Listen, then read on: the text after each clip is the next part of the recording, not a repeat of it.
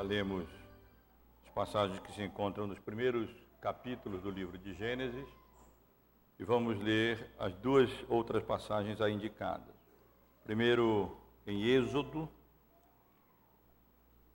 livro de Êxodo, capítulo 20, versos 8 a 11 e o verso 15.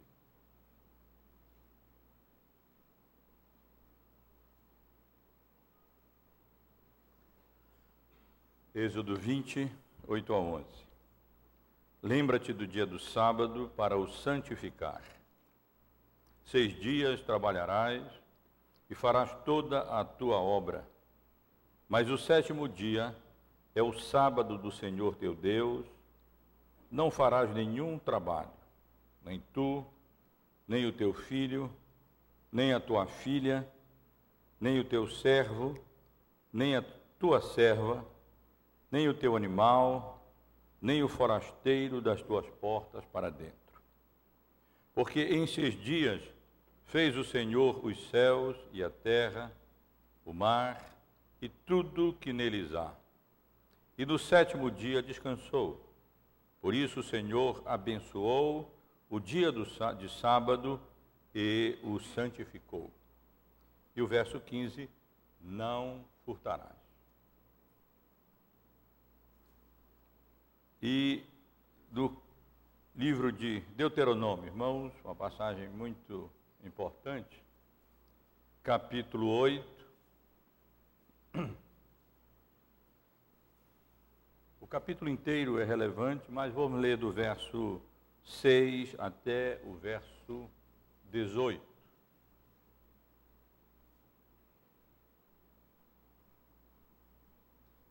Diz assim: Guarda os mandamentos do Senhor teu Deus, para andares nos teus caminhos e temeres, porque o Senhor teu Deus te fez entrar numa boa terra, terra de ribeiros, de águas, de fontes, de mananciais profundos que saem dos vales e das montanhas.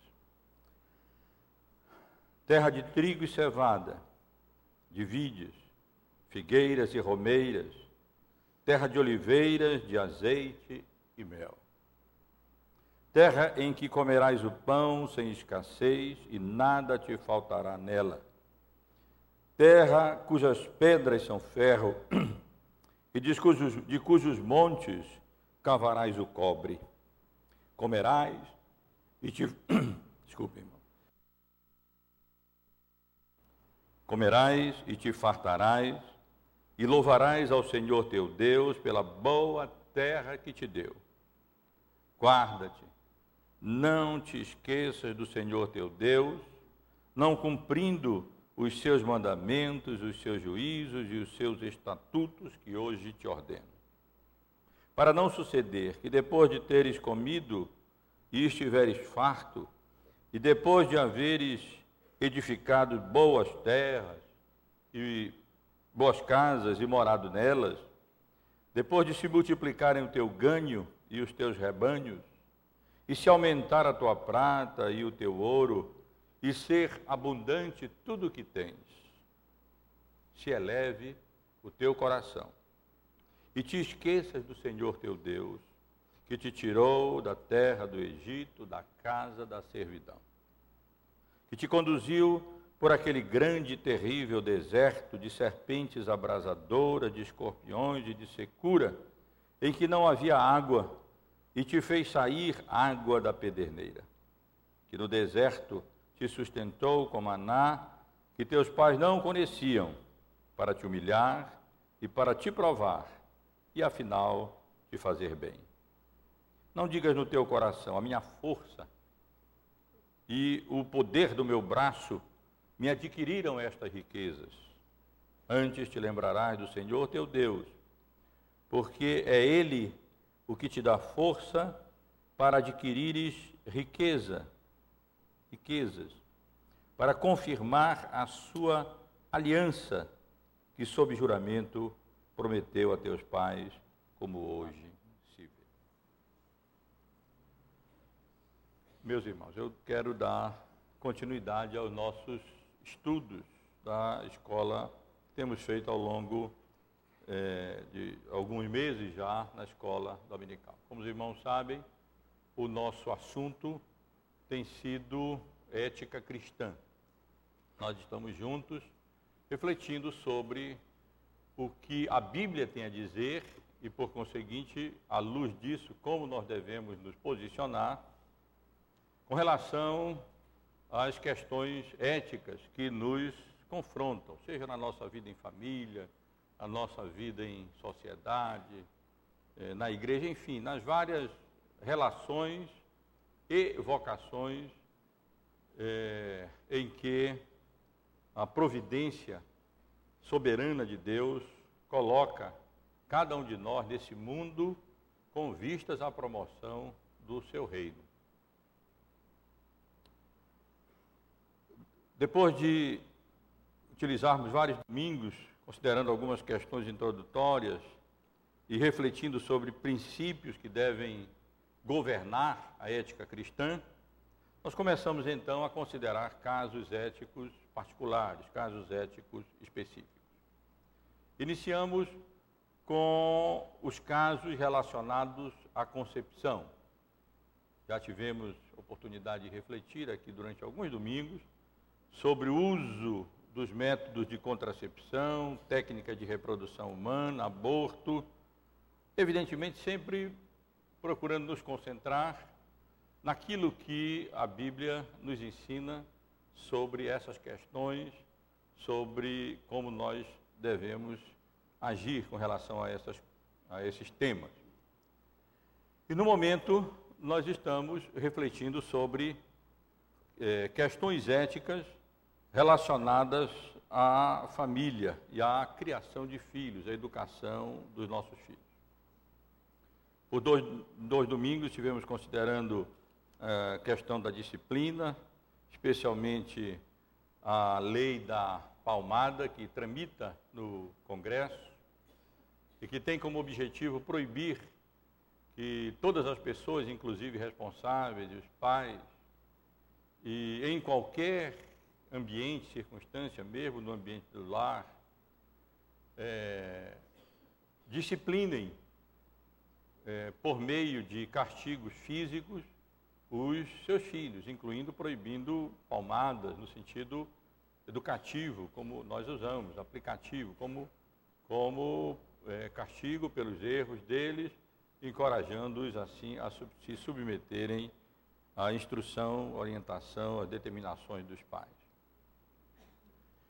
E hoje, irmãos, eu quero começar a considerar questões relacionadas ao, ao descanso, ao repouso, ao lazer, ao entretenimento. São estas questões que eu pretendo considerar com os irmãos. E depois, então, ainda dentro desses temas gerais relacionados à família, vamos considerar algumas questões relacionadas, questões éticas relacionadas à, à moda, e outros temas relacionados a isso, né? Relacionados, e vários temas relacionados à moda. Depois, então, eh, se o Senhor permitir, consideraremos temas, questões relacionadas à sexualidade, pornografia, o sexo fora do casamento e o homossexualismo. Certamente temas muito importantes, muito relevantes para nós considerarmos e muito atuais mesmo. Mas nós hoje vamos estudar com relação, continuar nossos estudos com relação à família. No, no, domingo passado nós iniciamos, é, domingo passado não, domingo retrasado, né, porque utilizamos os dois domingos, considerando a questão da, da palmada, a lei da palmada, e mencionei para os irmãos que, a rigor, é, esse, esse, essa sessão do nosso estudo sobre é, ética, no que diz respeito à família, é, deveria ser provavelmente o, o, a sessão mais longa dos nossos estudos. Só não será, porque nós já tivemos a oportunidade de considerar juntos, no nosso estudo sobre família, vários desses temas, é, portanto, nós não precisamos retornar a ele. Razão porque nós vamos nos concentrar apenas em, é, nos três assuntos indicados, né? O, é, o, a disciplina, o lazer e a moda. Semana passada tratamos sobre a disciplina e hoje eu quero começar a refletir com os irmãos sobre tópicos relacionados ao descanso, ao repouso, ao lazer e ao entretenimento. Aqui eu pretendo tratar de questões específicas, como a legitimidade do repouso em si, do descanso em si, é, passeios, esporte, cinema, televisão, internet, jogos. Nós vivemos na era do lazer, num certo sentido. Né? Uma das, das fontes muito grandes da economia, que move a economia, está relacionada ao lazer, ao entretenimento, ao turismo. Isso é fato bem conhecido nosso. E os irmãos sabem como alguns desses temas são temas que requerem, sem dúvida alguma, é, a nossa atenção. Mas, evidentemente, eu não costumo entrar diretamente nessas questões, até porque, ao meu ver, a resposta a essas questões nunca é, é pontual. Um, dois e três, passa isso e acabou. Isso se assemelha mais, esse tipo de abordagem se assemelha mais a moralismo, é, que não tem é, maior significado, maior resultado. Sempre nós procuramos é, olhar as questões pontuais contexto, em contextos mais amplos, bíblicos, não é? para que a gente possa compreendê-las melhor. Mas esse é o tema geral que, se, com a graça de Deus, eu pretendo considerar com os irmãos hoje e no próximo domingo, talvez no outro domingo também. E pretendo considerar com esse, à luz desse esboço provisório, que então pode ser modificado no decurso do estudo, introduzindo o assunto, é, especificar exatamente qual é o, o, o assunto, é, o contexto é, bíblico em que o assunto deve ser tratado, uma teologia bíblica do trabalho, vou falar sobre lazer, mas hoje eu vou começar sobre o trabalho, viu? Eu vou explicar as razões disso. É, e depois teologia, sugerir aquilo que a gente poderia chamar de um esboço de uma teologia bíblica do descanso e do lazer, do repouso e do lazer. Bem como alguns lazeres, entretenimentos específicos, e então tirarmos, extrairmos daí algumas conclusões sobre o nosso assunto. Eu hoje pretendo apenas introduzir o assunto, é, especificá-lo, que se trata, localizá-lo no contexto bíblico, e então é, sugerir aos irmãos aquilo que poderíamos chamar de uma pequena teologia bíblica do trabalho.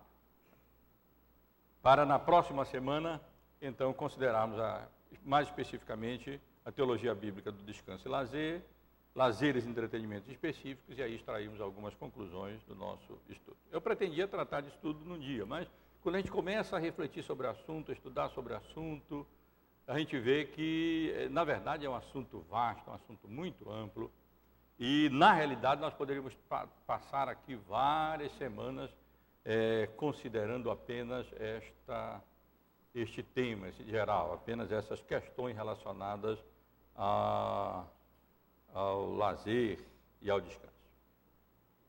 Agora, quando nós nos perguntamos qual é o contexto bíblico, contexto teológico, é, à luz do qual deve ser compreendido o ensino bíblico acerca do repouso, do lazer e do entretenimento, nós veremos que o tema está relacionado a vários mandamentos bíblicos.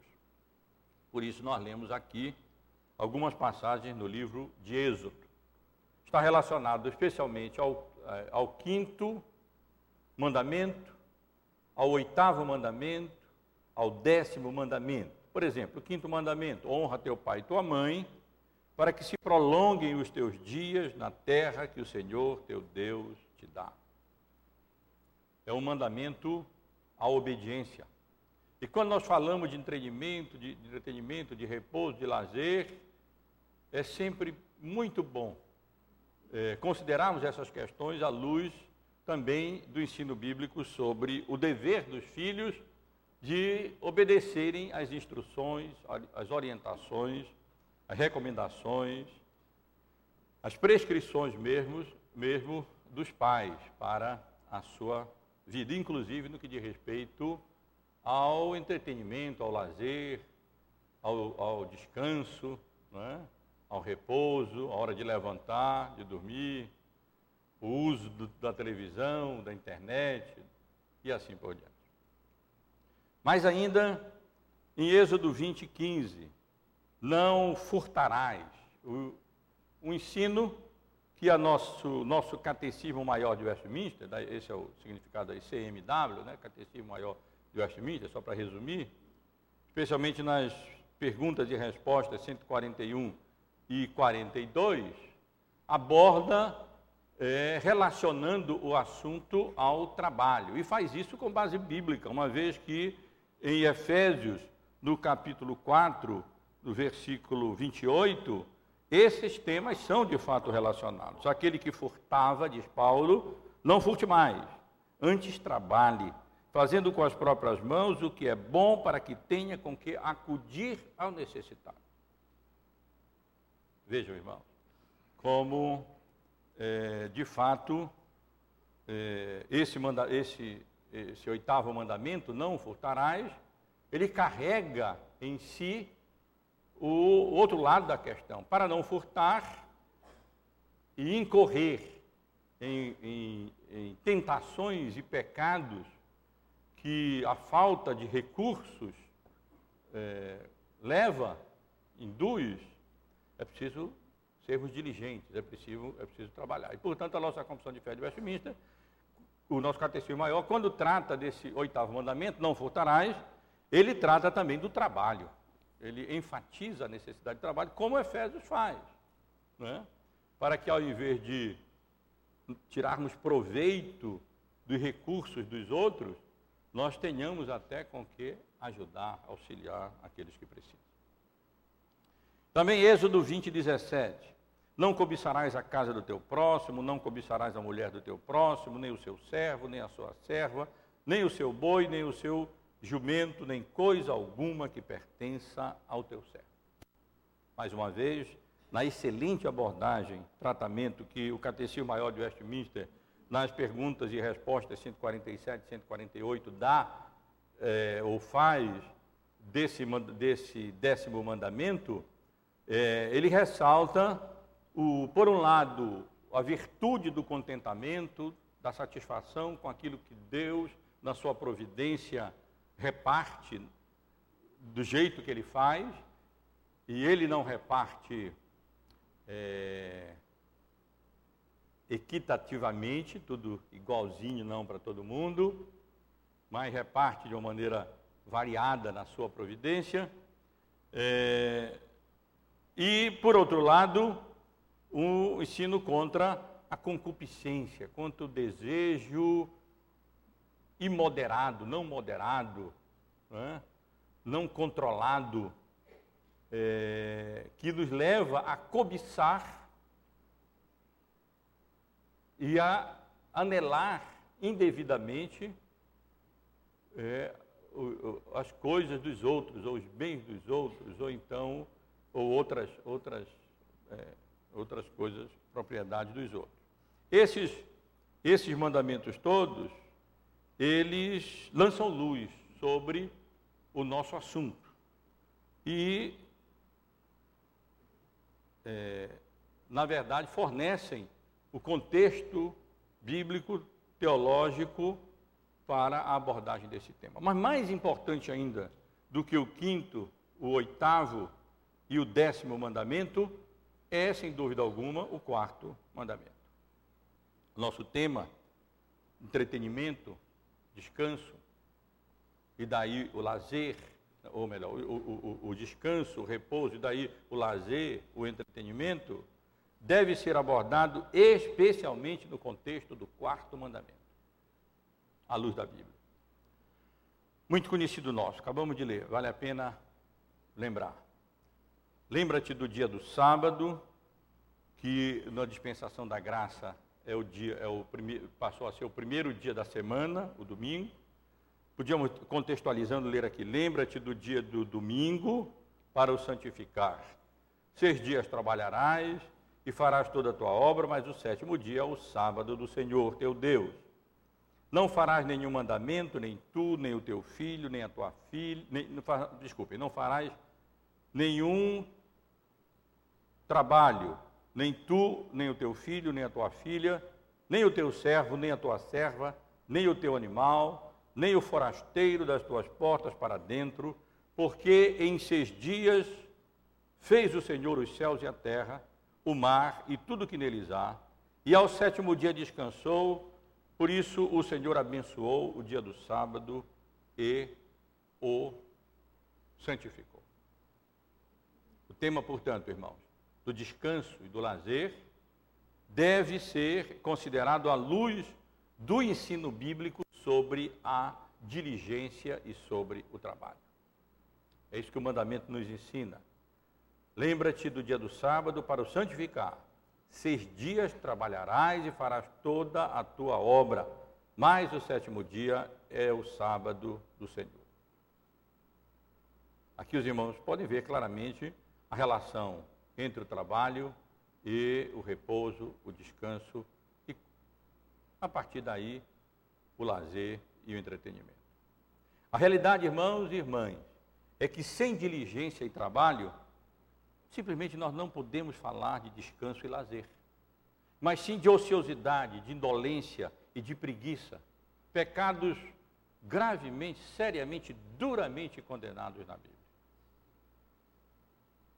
Por essa razão, não é possível abordar os temas relacionados do descanso, lazer e entretenimento a parte do ensino bíblico sobre a diligência e o trabalho. No caso dos mais novos, o trabalho aqui, leia-se também estudo, né? Significa o trabalho daqueles mais novos que estão aí se preparando para depois exercerem as suas é, vocações para o sustento próprio, bem da, da sociedade e louvor, honra e glória de Deus. Espero que isso fique bem claro para os irmãos. Não é? No contexto bíblico, descanso é uma consequência do trabalho, da diligência. A pessoa trabalha com fadiga, é, consegue o seu pão por causa da queda, por causa do, do, do pecado.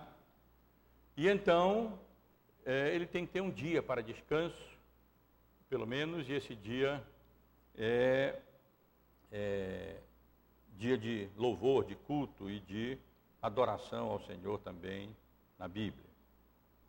Portanto, agora é interessante, irmãos, que nós reformados, nós temos, sem dúvida alguma, uma sólida teologia bíblica do trabalho, muito bem elaborada. Os, os reformados, eles valorizam demais o trabalho.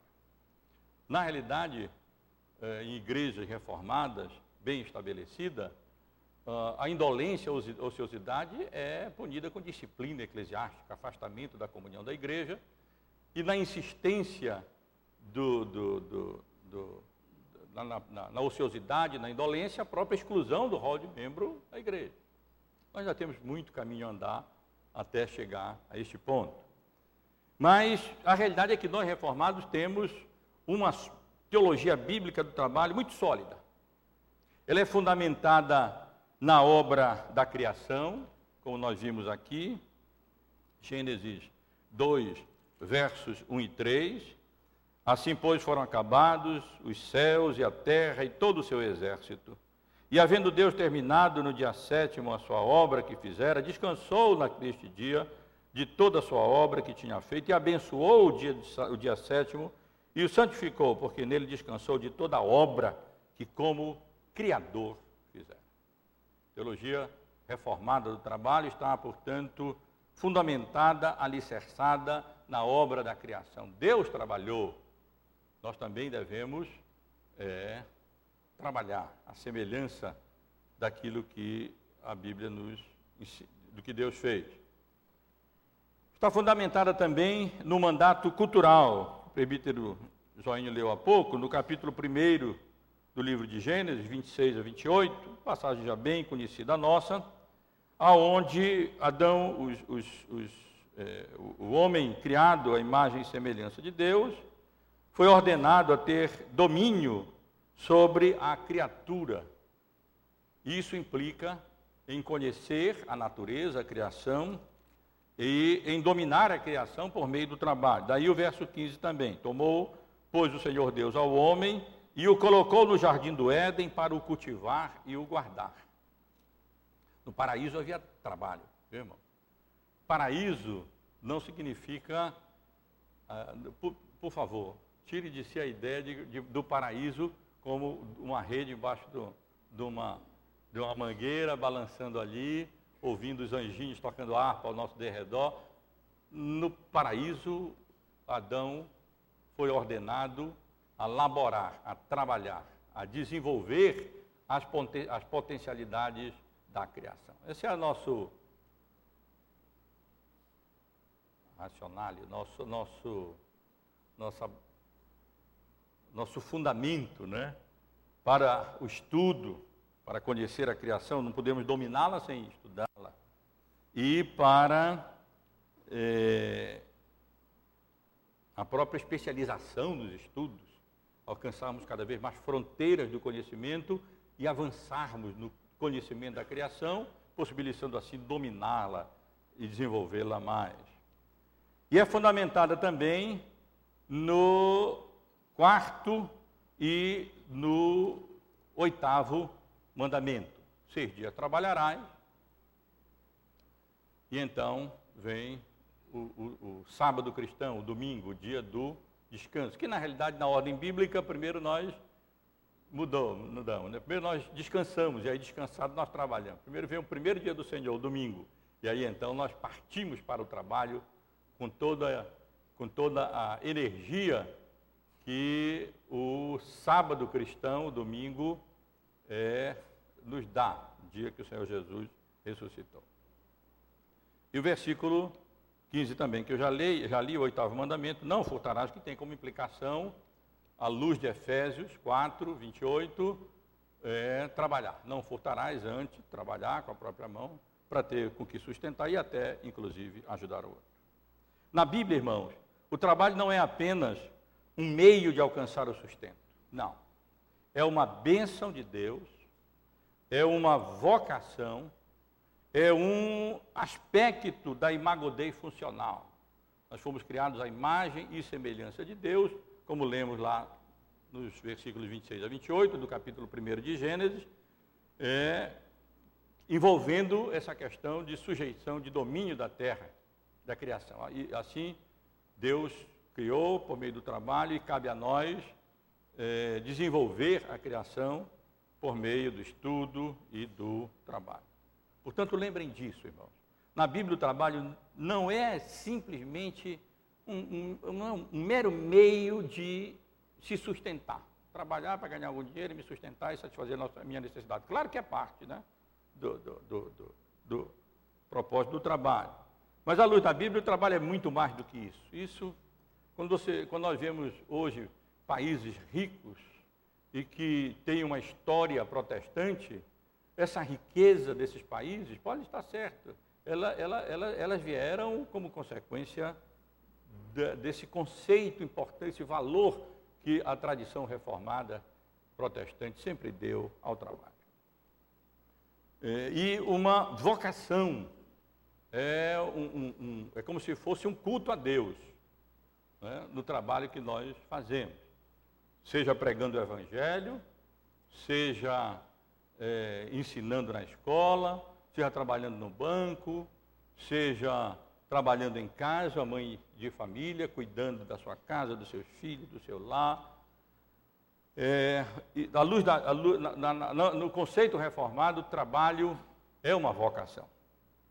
E, como mencionei, um aspecto da imagem de Deus funcional. É verdade, por outro lado, que o trabalho foi seriamente, gravemente afetado pela queda. E por isso lemos também é, o capítulo 3, versos 17 a 19 do livro de Gênesis. E por essa razão, é que o trabalho, apesar de ser uma bênção da parte de Deus e ser instituído no Éden, no paraíso, na criação, ele é marcado e acompanhado pelos problemas, pelas dificuldades próprias do trabalho. Afinal de contas, é, a terra passou a ser maldita por causa do pecado do homem, e por isso ela produz também cardos e abrolhos, e em razão disso, em fadiga, nós obtemos o sustento. E com o suor do nosso rosto, nós conseguimos o pão. Portanto, não estranhe, meus irmãos. Não estranhe, não, meu irmão. Se o seu trabalho acarreta uma série de dificuldades e de problemas, é isso mesmo. São, são, são as fadigas do trabalho. São.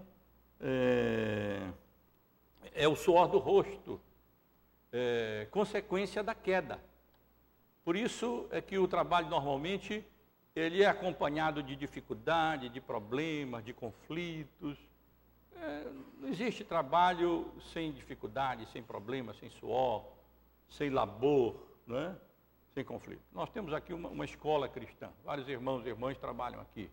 E os irmãos e irmãs sabem a luta, a dificuldade que é, mesmo numa escola cristã, no ambiente cristão, é, levar avante essa obra né, e exercer e desempenhar assim as suas vocações.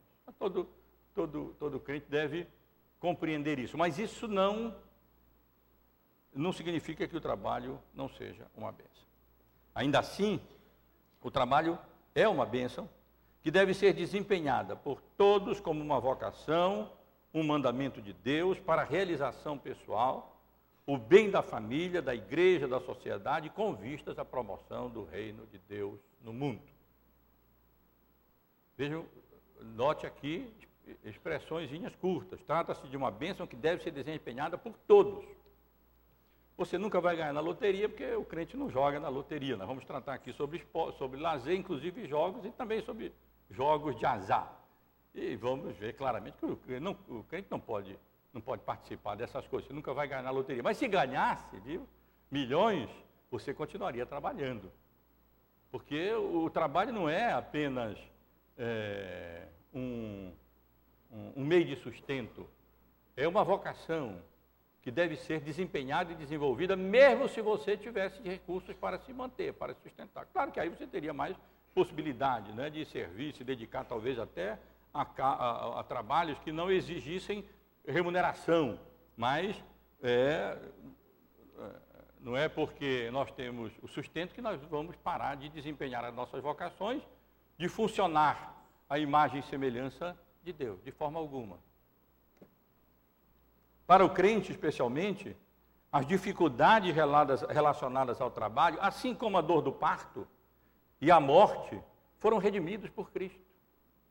Não representam mais para nós condenação e não devem, portanto, diminuir a santidade e a bênção do trabalho. A obra salvadora e redentora de Cristo tirou dessas consequências da queda, o labor no trabalho, a dor do parto e a morte, o caráter punitivo para nós. Nós ainda labutamos com suor do rosto, as mulheres têm mais ou menos dor, né, dependendo aí das tecnologias disponíveis na hora do parto, e nós ainda morremos. Mas assim como a morte para o crente não é a porta de entrada para a condenação e o inferno, mas o portal da glória, assim também o labor tornou-se uma bênção, continua a ser uma bênção do crente, apesar das dificuldades, dos problemas que acompanham a labuta, o labor, mais uma razão para a necessidade do descanso e, como vamos ver, a legitimidade do lazer, inclusive do entretenimento, no seu devido lugar, da maneira adequada e correta.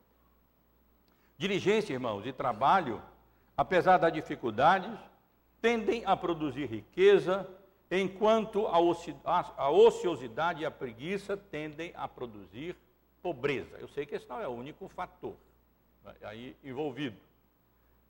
Mas, de um modo geral, esse é o ensino bíblico, o trabalho tende a produzir riqueza, tende a produzir os seus frutos, os seus resultados.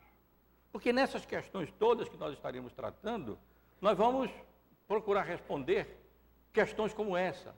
Por exemplo, à luz de tanta pobreza no mundo, tantas necessidades no mundo, é lícito que o crente, ao invés de utilizar todos os seus recursos para minorar os sofrimentos, a, a, a, a pobreza, ele ainda tire uma parte para comprar um carro novo, para passear, para ir no cinema, utilizando o recurso que poderia estar sendo utilizado para minimizar a pobreza e os sofrimentos? Nós vamos tratar dessa, dessa questão. E vejam que diligência e trabalho, apesar das dificuldades, tendem a produzir riqueza, enquanto a ociosidade e a preguiça tendem a produzir a pobreza. Há várias passagens bíblicas nesse sentido. Selecionei apenas aqui umas quatro para ilustrar isso, há muitas mais.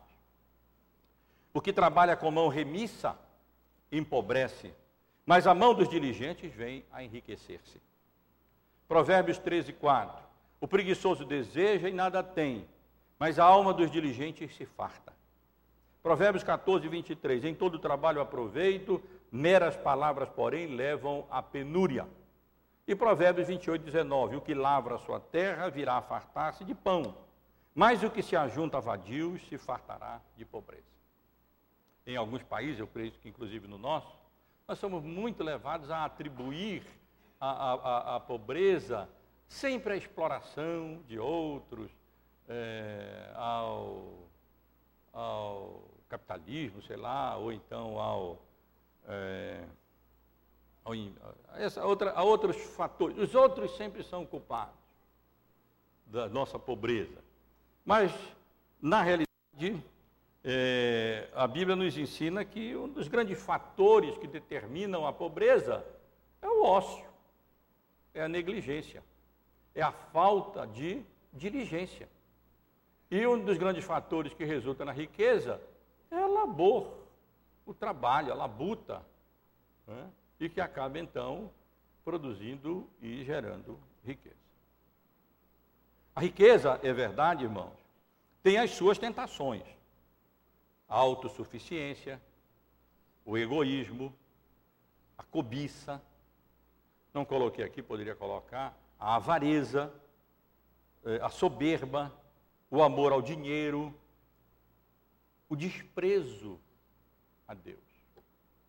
Lembrem, quando o povo de Israel estava ali entrando na terra prometida, naquela terra que manaria, que manava leite, mel, cheia de de bens, de commodities, de fartura.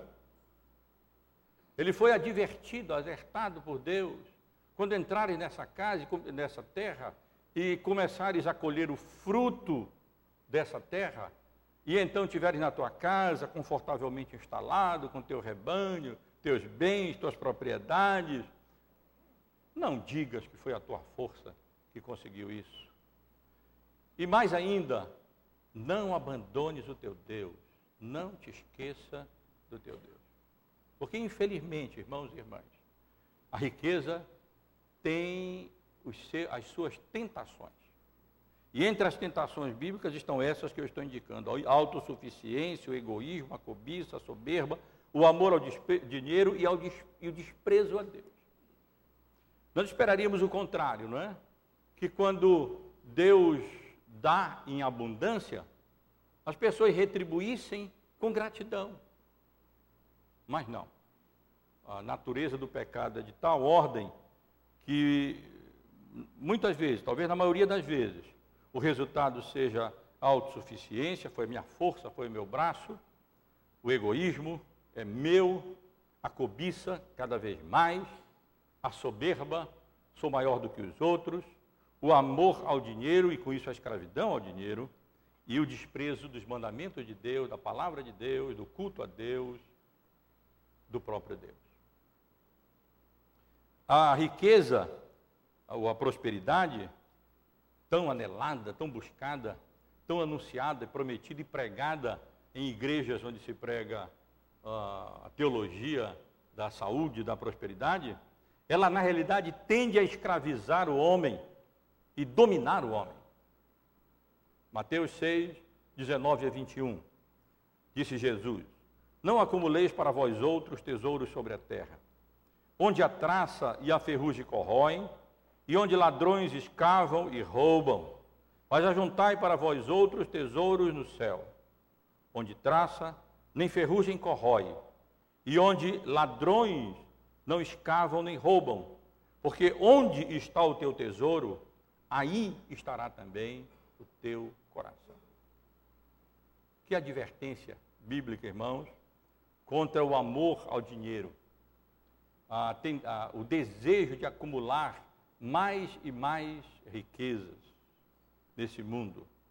Isso toma conta do nosso coração, escraviza, na verdade, o nosso coração. E logo adiante, no verso 24, eh, Jesus continua: Porque ninguém pode servir a dois senhores, porque ou há de aborrecer-se de um e amar o outro, ou se devotará a um e desprezará ao outro. Não podeis servir a Deus e às riquezas. Não entendam mal esse texto. Esse texto não está, não, não está ensinando, eu vou já tratar disso, uma incompatibilidade entre a riqueza e o serviço a Deus. A incompatibilidade aqui é entre o serviço a Deus e o serviço à riqueza. A escravidão da riqueza. Isso sim impede o homem de servir a Deus. Ele não vai poder amar a riqueza e amar a Deus. Não é possível amar ou servir a dois senhores. Ou nós nos devotamos a um, ou, nos, ou nós nos devotamos a outro. Mas vejam, apesar disso, por isso digo, não me entendam mal, a riqueza não é um mal em si mesma. O amor à riqueza é. A escravidão à riqueza é. O desejo pela riqueza é. Mas a riqueza em si, não. A riqueza é uma bênção de Deus. Muitos, é verdade também, podem ficar ricos por meio da desonestidade, por meio da usura, por meio da opressão, e a Bíblia condena todos esses meios ilícitos.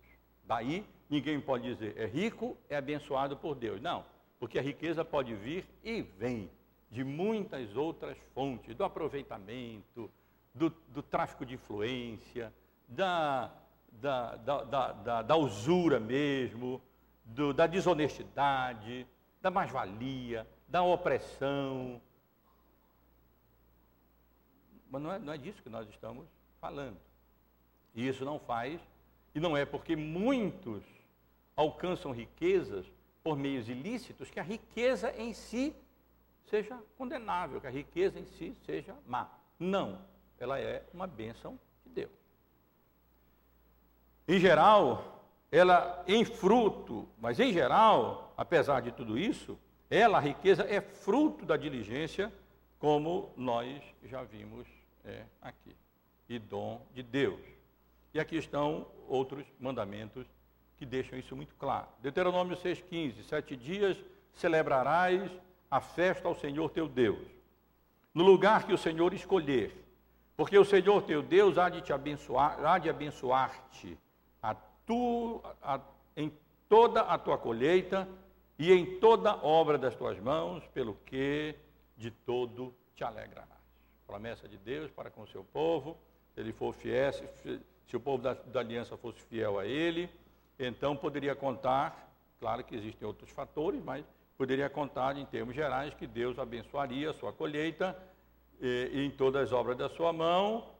E veja o finalzinho dessa sessão que se presta, inclusive, para o nosso estudo mais específico sobre o lazer, repouso, a partir da próxima semana. Pelo que de todo te alegrarás com aquilo que Deus proverá.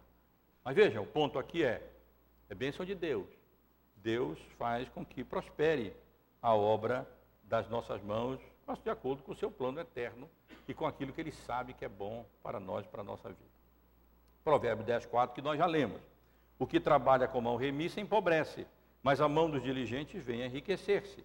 1 Timóteo 6,17: Exorta os ricos do presente século que não sejam orgulhosos, nem depositem a sua esperança na instabilidade da riqueza, mas em Deus, que tudo nos proporciona ricamente para o nosso aprazimento. Deus proporciona ricamente para nosso aprazimento. Vejam que o problema da riqueza aqui não é a riqueza em si, que Deus dá para o nosso aprazimento, e dá até ricamente muitas vezes, mas sim o orgulho e a confiança depositada não em Deus, mas na riqueza, na prosperidade. Abraão, José, Jó, Salomão e muitos outros homens crentes do passado e do presente foram ou são ricos. E sem muitos deles sem necessidade de se escravizarem à riqueza, pelo contrário, utilizando-a como um canal da graça, de, da bênção de Deus, inclusive para abençoar a, a outros por meio da generosidade cristã. A prosperidade deve ser recebida, portanto, com gratidão e dependência de Deus, deve ser alcançada com diligência e trabalho e aproveitada, aproveitada com moderação e utilizada com generosidade. Observem, irmãos, eu vou reler esse, esse parágrafo e o próximo, que depois os dois textos que nós leremos irão consubstanciar essas declarações aqui. A prosperidade deve ser recebida com gratidão e dependência de Deus e não de nós, da nossa força. Deve ser alcançada com diligência e trabalho, não por meios ilícitos ou, ou, ou inadequados. Devem ser alcançada com, é, é, deve ser aproveitada com moderação e utilizada com generosidade, como a Bíblia nos ensina. E além disso, irmãos, o foco não deve ser colocado nas riquezas materiais, nas riquezas materiais. Hoje em dia está bom, né? Tem problema que não concorde aí. Nas riquezas materiais. Nas riquezas materiais. Mas na riqueza espiritual, que tem como fruto a vida eterna. Vejam esses dois textos, Efésios 4, 28, que já lemos, e 1 Timóteo 6, 17 e 18. Aquele, aquele que trabalhe não furte mais, antes trabalhe, antes trabalhe, aquele que furtava não furte mais, antes trabalhe, fazendo com as próprias mãos o que é bom, para que tenha com que acudir ao necessitado, a generosidade cristã. 1 Timóteo 6, 17, 19, exorta os ricos do presente século que não sejam orgulhosos, nem depositem a sua esperança na instabilidade das riquezas, mas em Deus, que tudo nos dá, como já vimos, para o nosso aprazimento, que pratiquem o bem, que sejam ricos de boas obras, generosos em dar e prontos de a repartir, que acumulem para si mesmo tesouros, tesouros, sólido fundamento para o futuro, a fim de se apoderarem da vida, da verdadeira vida. Então é assim que nós devemos agir com relação é, ao trabalho e, consequentemente, com aquilo que o trabalho nos dá. Sem depender disso, é, mas dependendo de Deus, sem colocar nisso a nossa, a nossa é, confiança, como mencionei anteriormente, é, com diligência e trabalho, aproveitando isso com moderação, é legítimo, é lícito sim, adiantando, utilizar inclusive para o nosso aprazimento aquilo que Deus nos dá, claro, uma vez é, feito as outras coisas que Deus nos pede com atitude correta, incluindo é, a generosidade. Irmãos, uma questão específica acerca do quarto mandamento e diretamente relacionado ao lazer e ao entretenimento precisa ser considerado, eu vou considerar rapidamente. É, a questão é a seguinte: o quarto mandamento nos obriga a trabalhar seis dias? E não cinco, como acontece hoje com muitos felizardos, né? que não trabalham nem no sábado nem no domingo.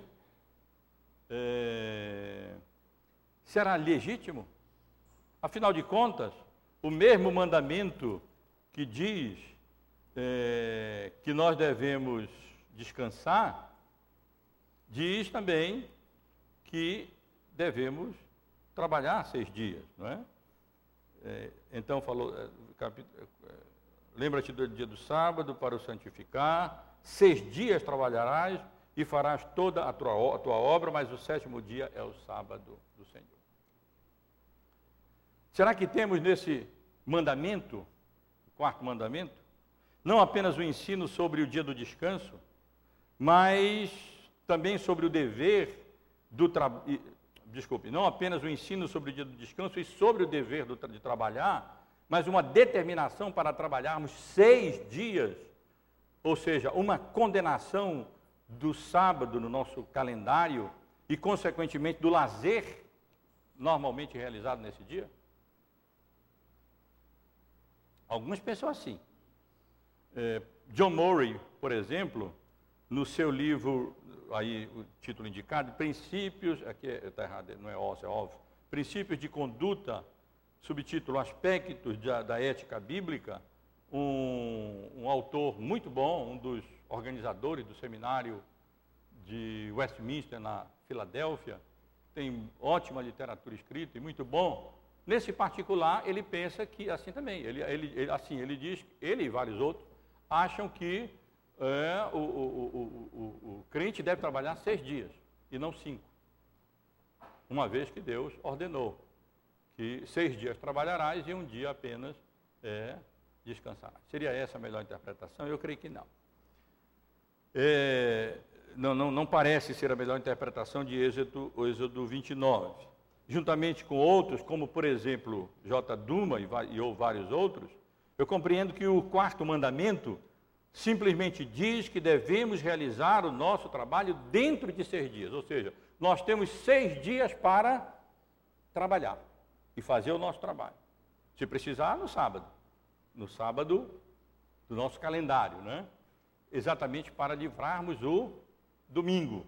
Mas não significaria, não significa que nós temos que, é obrigatório aqui, obrigatoriamente que usar os seis dias apenas no trabalho. Se nós realizarmos o nosso trabalho todo nos seis dias ou nos cinco, foi feito o trabalho. E então é, não teria problema nenhum.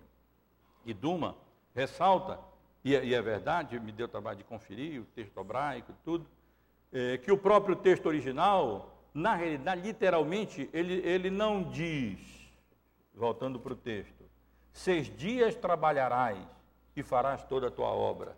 Mas sim diz, tens tu seis dias para trabalhar e fazer a todo, e fazer aqui é, é toda a tua obra. Quer dizer, nós temos na realidade, no hebraico literalmente seria há para ti três, seis dias para fazer o teu trabalho. Quer dizer, Deus disponibiliza seis dias para fazermos o nosso trabalho, mas não significa que tem que usar todos os seis dias trabalhando. Se, dependendo do emprego, aquele trabalho puder ser feito nos cinco dias, como acontece muitas vezes, então que bom. Na realidade, eu compreendo que, é, apesar de um dia de folga, em adição ao domingo, ter os seus perigos, e de fato tem, perigo da, da ociosidade, o perigo, as tenta outras tentações, mas na realidade ele pode ser uma bênção, uma bênção. Pode nos facilitar a utilizar melhor o dia do domingo, o dia do Senhor, apenas para o descanso e para o louvor, a adoração, o culto a Deus, com exceção das obras de misericórdia e de necessidade, é claro, é, que elas são legitimamente realizadas, inclusive no dia do Senhor. Quando o médico está de plantão, ele tem que estar mesmo que seja no domingo.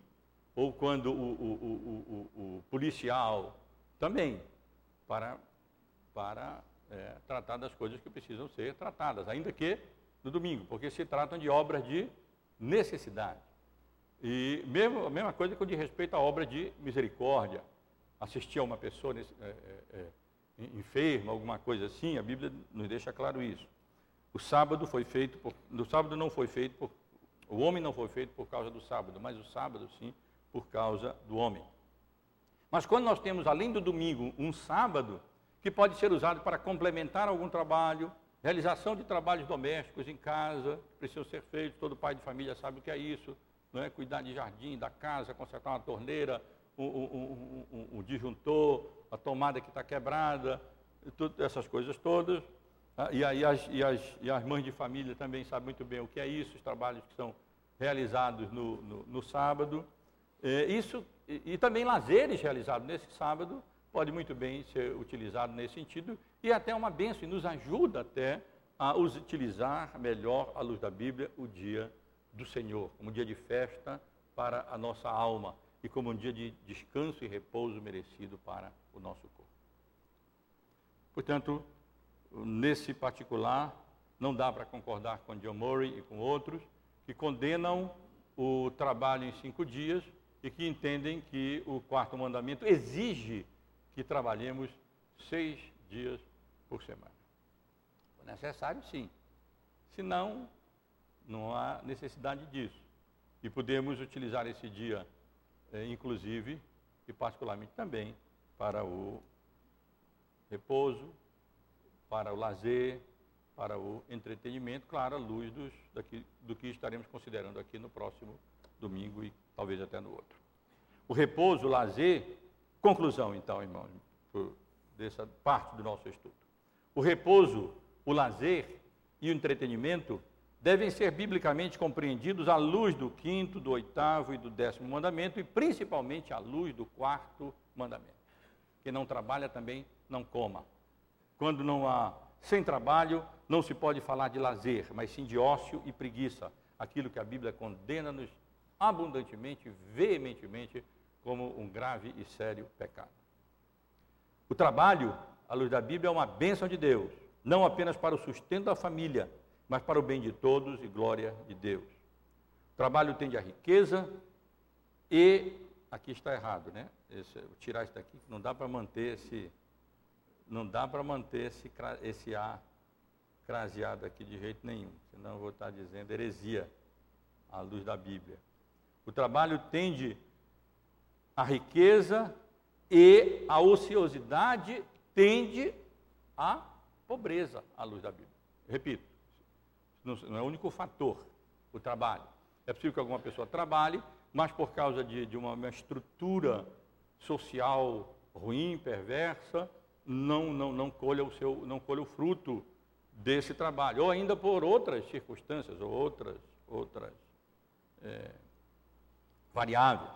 Mas, em geral, o trabalho tende à riqueza, e por isso, se você quiser descansar e quiser, biblicamente, e quiser ter um repouso sadio, e quiser ter um lazer sadio, e um entretenimento sadio, trabalhe. Trabalhe duro. Porque senão você não vai ter lazer, nem, nem repouso, nem entretenimento. Você vai ser um ocioso, um preguiçoso. E isso a Bíblia condena.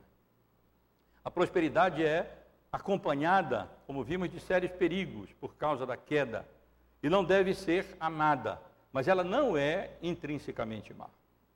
Ela, não, ela deve ser recebida com gratidão e dependência de Deus, deve ser alcançada não por meios ilícitos, mas com diligência e trabalho, deve ser aproveitada com discernimento, com sabedoria e utilizada também com generosidade. E aí, como vamos ver semana que vem, sim, podemos utilizar também, gastar parte disso com entretenimento e com lazer, desde que isso seja legítimo e saudável. O foco não deve ser colocado nas riquezas, na riqueza material, mas na riqueza espiritual. É isso que a Bíblia nos ensina. O que faz muitas vezes do trabalho uma maldição e não uma bênção é que ele é colocado em primeiro lugar. O foco é colocado nele e na riqueza, e não é, colocado nos nossos deveres espirituais, nossos privilégios espirituais, no, é, nas riquezas espirituais que Deus nos dá.